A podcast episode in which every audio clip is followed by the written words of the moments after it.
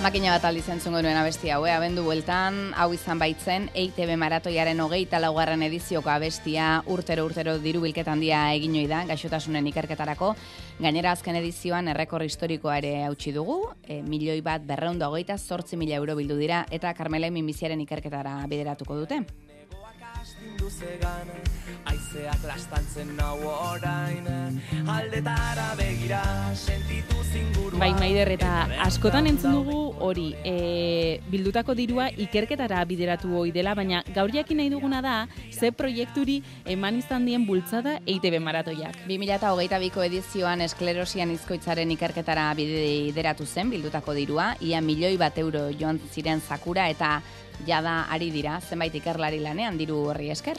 BioF berrikuntza ikerketa eta osasunaren Euskal Fundazioak proposamenak jasotzeko deialdiak kudeatu du, amabi eskaera jaso dituzte eta sortzi proiektu finantzatuko dituzte. E, horietako bat da Aino Alberro biogipuzkako ikerlariak gidatuko duena. Eta mentxe parean dugu, eh, Ainoa, kaixo egunon. Kaixo egunon. E, zuen proiektuaren zat, bultzada handia izan alda, alako, alako dirusarrera bat? Bai, noski, azkenean gure proiektua martxan jartzea albidetzen digu proiektu honek e, finantziazioa behar genuen martxan jartzeko eta hau izan da aukera proposa. E, esklerosian izkoitza duten pertsonen mikroglia bereizteko in vitro eredua garatzea da, e, hori da zuen proiektuaren helburua e, izena potoloa du eta poliki poliki joango gara ikusten ze esan nahi duen horrek eta eta eta ulertzen, eh? Ze e, ezaguna da, ez? Nahiko ezaguna da esklerosian hizkoitza, baina e, iguala argitu ezagunen da bizi zer den gaixotasuna eta zer den zuek egin nahi duzuena. Bai, bueno, saiatuko gara ber e, ulertzen garen. Eh, ordun badakigu esklerosian hizkoitzak e, nervio sistema zentralari eragiten diola. Eta, bueno, gaixotasun honen inguruan pixkat gehiago e, dakitenek jakingo dute neuronen e, babesa mielina deitzen den hori galdu egiten dela. E, askotan esaten dugu badela irudi bat, kable bat zuritu egingo balitz bezala. Kablearen babesa galdu eta bai. barruan gelditzen diren e, alambre horiek bistan geldituko zirela. Ordun e, prozesu horretan parte hartzen duten zelula desberdinak ikertu egiten ditugu. Batzuk odolean, eta badaude beste batzuk nervio sistema zentralean, batez ere garunean. Baina garunean dauden horiek ikertzea oso zaila da, ez dakagulako bertara sartzerik edo horko laginak hartzea. Eta orduan proiektu honen helburua bada mm, garunean dauden zelula horiek ikertzeko modu berriak e, aztertzea. Eta nola egingo duzu hori? Nola iritsiko zarete zelula horietara? Bai, ba, zelula horietara iritsi baino, e, saiatuko garena da, zelulein, e, zelula horien oso antzekoak direnak laborategian garatzen.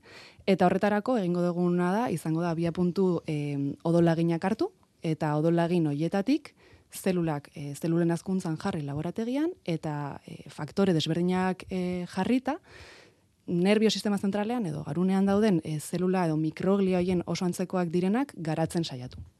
Eta horretarako nahikoa izango duzu e, odol lagina? Hori da gure asmoa bai. Izango litzateke analisi moduko bat egitea, ez? Da, analisiak egitera joten garenean ateratzen digutean odol kantitate hori, horrekin jakingo zenukete edo e, eskuratu galko zenukete behar duzuen informazioa? Bai, e, zuk diozun bezala, ba, odol lagin e, normal bat jasoko genuke, eta gero egia da, odol e, horretan badaudela immunitate sistemako zelula desberdinak. Agian entzun ditugu ba, linfozitoak, edo gaixotasunetan parte hartzen duten zelula desberdinak. Hoien artean badaude batzuk monozitoak deiturikoak, eta kasu horretan egingo genukena izango zen e, zelula hoiek isolatu, eta zehazki hoiei bultzada bat eman, oso antzekoak direlako garunean dauzkagun mikrogliekin. Ordun hoiek garatzen saiatu eta behin mikroglien antzekoak diren zelula hoiek dauzkagula, jakingo genuk edo saiatuko ginak ikusten pazienteen e, ze ezaugarri dauzkaten mikroglia hoiek. Ze orain arte nola egin duzuela? Orain arte nola iritsi zarete zelula hoietara? Ba, oso galdera ona da, ze zelula hoietara iristea esaten genuen bezala ia ezinezkoa da, batez ere e, gaixoen kasuan. Mm. Ordun, e, orain arte egin diren ikerketa gehienak egin dira alde batetik e, animalia modeloetan eta bestalde ere, ba, bueno, gaixotasunak e, noski aurrera egiten duenean eta bizitza bukatu egiten denean, badago jendea ba, bere gorpua e, zientziara ematen duena eta ordun lagin hoietan bai ikertu al izan da nola dagoen mikroglia eta beste hainbat elementu garunean, baina noski ja gaixotasunaren guztiz amaieran. Eta ez da gauza bera izango, ez? E, gaixotasunaren amaieran ikertzea edo momentu horretan edo ez dakit gaixotasunaren hasieran e, izan daiteken edo bueno, e, bai gaixotasuna daukan pertsona baten e, zelulak ikertzea, ez? Bai, noski guztiz guztiz ezberdina da. Gainera badakigu e, mikrogliak aldatu egiten direla, e, esklerosin izkoitza daukaten gaixoetan eta gu, gutan guztiotan eta adintzen goazen e, einean mikroglia hoien funtzionamendua ere aldatuz doala. Ordun noski, em, bestalde esan behar dugu, e, gu saiatu egingo gara, eta zelulak alden antzekoenak izango dira. Ez da berdina izango, baina guk pentsatzen dugu bidea proposa izan daitekela, e, ikertzeko ere, ez bakarrik e, zegia da, odolean gertatzen direla gauza asko ere esklerosen izkoitzean, baina jakin nahi dugu zer gertatzen den garunean, eta orduan, bide aproposa iruditzen zaigu horri ba, aurre egin alizateko. Ikertzaileekin hitz egiten dugu maiz eta beti galdetzen dizuegu Augustia zertarako eta honen ez eh, hau nola iritsiko da gaixoaren gana eta pazientearen gana eta gaur ariketa hori bera egina izan dugu elkarrezketa honetan ez eh, esklerosi anizkoitza baina bai alboko esklerosi amiotrofikoa duen lagun bat gurekin baitugu Mikel Izarralde kaixo egunon Egunon Gaizki esan dugu zerbait, ezta? Bai, bai zure... esklerosi anizkoitza daukat. Ah, bale, bale. Sorionez niretzako. Bai, barkatu, hori da. Eh, Barka, barkatu, eh? Lasain, eska, ez zara ez lelena, ez azkena, e, honetan e, horrela nazten dela. Guri ere gertatzen zaigu, eh? Bai. E, laborategian azkenean e, izen antzekoa daukaten bai. gaixotasunak dira, eta batzutan konfusioak egoten dira, baina... Kuadriako batek, diagnostikoa eman berritan esan zen, jo, sentitzen dut e, ela daukazula, eta esan ez ez, lasai. Nik zuen funeral bat, baino gehiago ikusteko asmoa daukat. E, Mikel, em, adiari zinen, ainoa kontatzen ari zen entzuten eta eta irribarrez gainera bai, e, pixkat ulertzen zaila da ni enpresariarezekoa naiz. Eta orduan hor zer gertatzen dan eta e, nahiko kuriosoa iruditzen zait, eta posten naiz ikertzen dutela, ez? Guk sorte badaukagu eta da asko gerala. Orduan asko geranean, ba, errentagarriagoa gera ere bai, e, horrelako gauzek egiteko ikerketak eta nik badakit e, gaitzaren sendabidea ikusiko dudala. Orduan horrek ematen dit ere pixkat, ba, bueno, ba, lasaitasuna nola baitez, e, ikusiko dudala eta eta gaina hilaran lehenengoetakoa jarriko naiz, eh? bai, ze, hainua, zuek egiten duzuen ikerketa hau e, iritsiko da, ez? Mikelen gana iritsiko da, baina zuek bere egunerokoan ez duzue gaixoekin eh, harremanik izaten. Bueno, harremana askotan ez da zuzena edo ez da egunerokoa, baina bai saiatzen gara beti ba, proiektu desberdinetan parte hartzen eta beraiekin kontaktu edukitzen, bai Mikelen kasuan, baita ademgirekin eta gaixoen elkarte desberdinekin. Baina, bueno, gustatuko litzaidake esatea, ni noski asko asko postuko nintzateke hau e, benetan gaixoa iritsiko balitz, baina prozesua oso luzea da. Mm. Eta askotan ere jakin behar dugu zientzian eta ikerketan bide guztiek ez dutela helmuga bat izaten. Saiatzen gara eta bide desberdinak probatu behar ditugu eta hoietako askok e, azkenean tratamenduetara ematen dute. Nik uste gainera esklerosian izkoitzean nabaria dela eta azkeneko hamarkadetan hainbat tratamendu berri e, merkaturatu direla. Baina bueno, ez dakigu kasu hontan batez ere e, lehenengo pausoa izango da gaixotasuna ulertzea jakitea zelula hauek e, ze, ze funtzio daukaten gaixotasunean. Eta hortik abiatuta, gero saiatuko ginateke noski, ba hoiek eraldatzen edo modu patologiko horri buelta ematen. Hori askotan entzun ezaten duzu, Mikel. Hmm, bai, bai, bai, bai. Eta, eta logikoa da, azkenian, e, ba, hau da, ba, labirinto batian bezala. Ba, bide guztiek ez dute eramaten amaierara, orduan, frustrantea izan daiteke, bo, depende nola ikusten dugun. Nik azkenian oso garbi ikusten dut goiz edo berandu helduko da konponbidea. Orduan da, ordura arte aldan bai, ondoen egotia, bai, e, bueno, mentalki eta bai fizikoki. Zu momentu honetan nola zaude, eh, Mikel? Ni ondo, ondo. Ni, me, ni ez naiz e, ez dakite erakusle edo representante moduan jartzeko aproposena kaso e, gaitza daukaten persona guzti egin zen inmendian korrekan abel. Eta, eta ez dakit batzuetan erreparo puntu bat ere hartzen dute, eh? baina hau nere, nere gauza da ni osasunez oso ondo nago eta egia esan, akaso hobeto nago orain diagnostikoaren aurretik baino. E, balio izan didalako bestiak beste bizitza gehiago apreziatzeko eta baita ere nere burua gehiago zaintzeko bi planoetan, eh? fizikoki eta, eta emozionalki ere bai. Noiz diagnostikatu zizuten zuri gaixotasuna? Ba, guaintxe dia sei urte. Aha. Eta, em, sei urtean zure bizi modua asko aldatu alda? E, obera, obera. E, gehiago saiatzen naiz nire burua zaintzen, mm bi planoetan, esan bezala. Eta lehen justu ane albixu ikusi dut, eta esan diotu, bentxe, bost urte hemen nintzala, berakin eta mano etxe sortukin, eta eta gerora etorri izan, ba, segama izkorri egitea, ez? E, mendi mm. egitea. Orduan, e, efemeride polita dauzkat. E, Mikel, zuke proiektu berezi bat badaukazu une honetan eskuartean. E, zer da, mai gainean ekarri diguzun saldau? Ba, ez dakit bombera da badala esan da asmatuko ete deten, eh? baina bai, azkenian, E, lehen esan dako segama izkorrikin eta eta gero bizikletan e, gipuzkoako herri guztietatik pasatu nintzanean egin dituen bi proiektu solidario edo ez. E, lehen ademgiri eman nion e, dirua eta gero e, kasu honetan biodonostia zenean. Oen ja, e, bai. ja haunditu egin da, bai. provintzia Orduan, e, polita izan zen hori, baina lagunak ezin dituen estorsionatu behin da berriz nire aurpegia daraman kamisetakin. Eta halako baten ezagutu nitun, e, elorri ondagon e, delikatetxe kooperatibakoak, eta haiek esan da, e, ezur salda ezagutu nuen, e, nola kolagenoak ba omen dituen onura batzuk persona guztiontzat, eta baita esklerosia nizkoitza daukagun ontzat, eta bapatian mendian korrika esan nuen, ostras, ba, hau igual izan daiteke e, proiektu polit bat sortzeko e, oinarriak dauzkan zerbait, ez? Eta horrela hasi nuen, e, egia da enpresa bat dela, baina da enpresa bitxi bat. Ze bere irabazi guztiak donatzea nahi ditu. Eta bezerok aukeratuko dute, guen ez naiz ni izango hemen e, jangoikoaren atzamarra bezala e, aukeratuko duena, ba, biogipuzkoari eman edo dana alakoa bezeroek esango dute. Bai zeini eman eta bai aukeraketa. Bai gauza rarua da, badakit. E, baina e, salda da, e, e, behi ezurrez egindako salda da, salda izena jarri diozu, eta esan dakoa, eh? e, jasotako bildutako dirua, ba, ikerketara bideratuko da, e, bezerok aukeratzen duten bai, horri emango zaio. Bai, mundua toki pixka bat obea egiten saiatzia mm. e, nahi duten proiektuak babestuko ditugu. Nik laguntza handia jaso dut, em, diagnostikoaren ostean, eh, ez bakarrik osakidetzatik, eta e, inguruan dauzkadan persona guztien gandi, baita e, jende asko izan dute babesa ematen ez, eta da nolabait hori pixka bat itzultzia.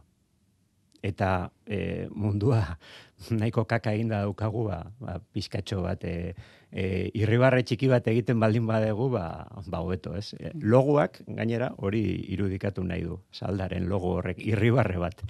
Baiz, e, salda daukazu, esango dugu lehen biziko A bikoitza dela, salda, hemen gure artean erredakzioan ez da sortu zen, ez zuen salda izan behar, eh?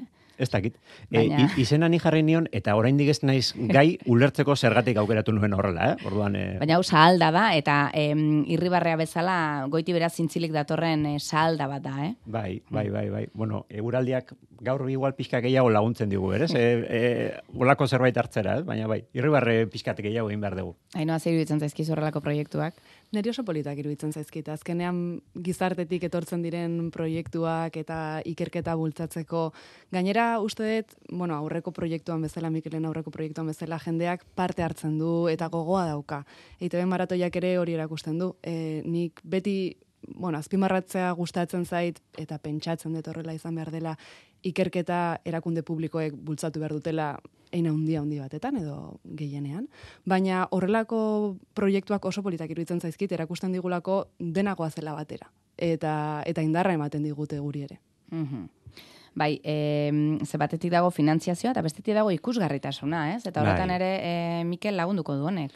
Helburua hori da, e, ez da soilik e, tori dirua eta eta kitxo, dagur, ez, da pixkat ere ikusgarritasuna ematea elkarte horri, e, erakunde horri eta erakustea ere zer dan egiten dutena. Eta jende asko dagoela, ba hori ez, mundua pixkatxo bat e, goxatzen. E, Mikel, eta non eta nola erosi daiteke salda hori? Ba, gaur egun webgunearen bidez e, e, gehien bat. Eibarren den da txikitxo bat dago itxesi deitzen dena saltzen dutena, baina laguna daukat. Orduan, bestela e, sahalda.eus webgunearen bidez e, erosi daiteke, ez? Eta hilabete batean, baina ia ia iru mila euro saldu ditugu, orduan, bada zerbait. Ari zarete bidea egiten. Ainoa, esklerosian izkoitzaren alde txarretako bada, oso modu ezberdinean eragiten diela paziente, ez? E, gaixotasun olabait heterogeneoa dela. Hori da ikerketa zailtzen duen elementuetako bat? Nik uste baietz, ez da bakarrik gaixotasun honetan, beste hainbat gaixotasunetan ere horrela gertatzen da, baina egia da esklerosien izkoitzari batzutan mila aurpegi duen mm. e, gaixotasuna deitzen diogula ere, eta eta hala da. Eta, bueno, Mikelek kontatzen zigun pixkat bere, bere esperientzia, guk esperientzia oso desberdinak jasotzen ditugu ere, eta in, oza, garrantzitsua iruditzen zait energia hori daukaten e, pertsonek aurrera egitea eta eta horrelako proiektuekin jarraitzea. Beste batzuek agian momentu honetan ez daukate ez daukate indarra. Baina bueno guk e, arlo guztiak ikertzen ditugu jende asko gaude lanean noski biogipuzkoan talde bat gara baina beste hainbat lekutan Euskadin eta e, internazionalki ere. Urtero elkartzen gea kongresuak egiten ditugu eta nik uste garrantzitsua dela ikustea ere gaixotasunaren arlo desberdinetan jende asko dagoela lanean. Ainoa, e, zuek esan duzu odol laginak beharko dituzuela, e, ikerketa egiteko, e, bai, ba, zelulak ikertzeko, e, odolagin horiek e, nondik aterako dituzue, e, zuen pazientekin egingo duzu lan, norekin egingo duzu lan? Bai, bueno, e, lehenengo aipatu nahiko nuke proiektua oraindik e, hasten gaudela, e, EITB maratoiari esker e, jasoko dugun finantziazioa oraintxe urtarrian hasi da, orduan e, oraintxe gabiltza ba, papelioetan murgilduta, e, beti ere ba, etika batzordearen oniritzia behar dugu, proiektua martxan jarri izateko, eta, eta gero noski ba, jarriko gea pazientekin kontaktuan, eta interesa daukan e, edonor inork biogipuzkoaren e, bidez e, aurkituko gaitu. E, zuk bioteknologia ikasketak egintzen dituen, eta biologia molekularrean eta biomedikuntzan e, zara doktore, e, noiztik ari zara esklerosian izkoitzaren inguruan lanean? Esklerosian izkoitzaren e, ikerketan ja dagoeneko master bukaerako lanean hasi nuen, kasu honetan ere biodonostia zenekoan, orain biogipuzkoan, orain dela bederatzi urte, orduan, bueno, bagoaz pixkanaka aurrera, eta, eta bueno, urte hauetan ere leku desberdinetan egoteko aukera izan dut, eta ikuspuntu desberdinak ikusteko ere ikerketarloan. E, Gutxo gora bera, badakizuen noizko izango duzuen ikerketa eginda? Oso zaila da aurre ikustea, mm, baina badakiguna da, kasu honetan e, mandiguten finantziazioa irurtetarako dela. Ordun e, proiektuaren helburuak e, irurtetarako finkatu ditugu, eta gure asmoa izango zen e, hauek aurrera eramatea, eta noski gauza interesgarriak eta aurrera egiteko modukoak e, ikusten baditugu eta aurkitzen baditugu gure emaitzetan, ba, urrengo proiektu bat ere eskatuko genuke, badakigulako ziuraski luzera gorako izango dela aurrera egiteko aukera baldin badauka. Eta momentu zodolaginekin ari zarete, baina gero poliki poliki zelulak ikertu beharko dituzu eta personak ere voluntarioak ere beharko dituzu eta orduan Mikelek esan du bera lendabiziko jarriko dela hilaran. Bai, bai, bai. bai. Neri edo zer gauza egitea daukate puntzio lumbarra esik. bai, ez, azkenean e, ikerketa proiektu gero eta gehiagoren e, helburua da, bueno, esaten dugu minimokin basiboak izatea, ez? Azkenean jendearen parte hartzea nahi dugu, baina noski ulertzen dugu bakoitzaren egoera, ba, ez dela ez dela erresa eta pentsatzen dugu odolagin bat eskuratzea orokorrean e, ez dela mm. hainbesteko esfortzua eta jendeak gainera ere esaten duela bai horretarako bai. Edo kontatu nerekin eta Ze horretarako ere voluntarioak beharko dituzue Bai, bai, noski, voluntarioekin egiten dugu lan, kontatzen diegu zer, zeren inguruan doan gure proiektua, eta noski, beti ere interesa balin badaukat, eta momentu horretan odola emateko pres balin badaude, ba, parte hartzen dute, bestela ba, beste baterako uzten dugu. Mm. Momentu honetan voluntario bila zabiltzate, behar duztue, momentu ustez? Bueno, oe, komentatzen nuen bezala, orengoz e, papelotan gaude murri gilduta, baina pentsatzen dugu pare bat hilabetetan e, fase hori ja e, gaindituta aukiko degula, eta ordu hasiko gera voluntarioen bila. Baite be maratoiaren e, bitartez 2022 bildutako diruarekin zortzi ikerketa proiektu finantzatu dira. E, lanean dabiltza eta proiektu hoietako bada gaur ezagautu nahi izan duguna, e, Ainoa Alberro buru duena eta eta salda ere ezagutu dugu, eh? Azkenean, e, proiektuari laguntzeko beste modua da, ezta? Bai, bai proiektu honi eta bai ba, beste batzuei egon daitezkenak eta eta ikusgarritasuna ere bai, ez? E, laguntza ekonomikoa, ikusgarritasuna, eta denon artean ere pixkat e, babesa ematea. Lehen hainoak esan duen bezala, egia da, e, dirua zera publikoetatik etorri beharko litzatekela horrelako gauzetarako, baina bueno, ez dakit utxune bat egordestera gatozen, baina, baina e, bidea ireki dezagula. Eta ikusten dugu, Mikel, zu eh, ideia, ideia bila bazabiltzala, eh? eta burua, burua martxan duzun persona zarela. Horain bai. ba, eskerrik asko, salda, eh? E, eskura gai dago, sarean ere eskuratu liteke, ez? Bai. bai. salda esan dugu, eh? E, bi A aurrean dituena. E, Mikel Izarralde, eskerrik asko. Zuei. Eta animo. eta Ainoa Alberro, e, esklerosian izkoitza duten pertsonen mikroglia bereizteko in vitro eredua garatzen biogipuzkoan lanean ari den ikerlaria. Eskerrik asko zuri ere, eh? Eskerrik asko zuri.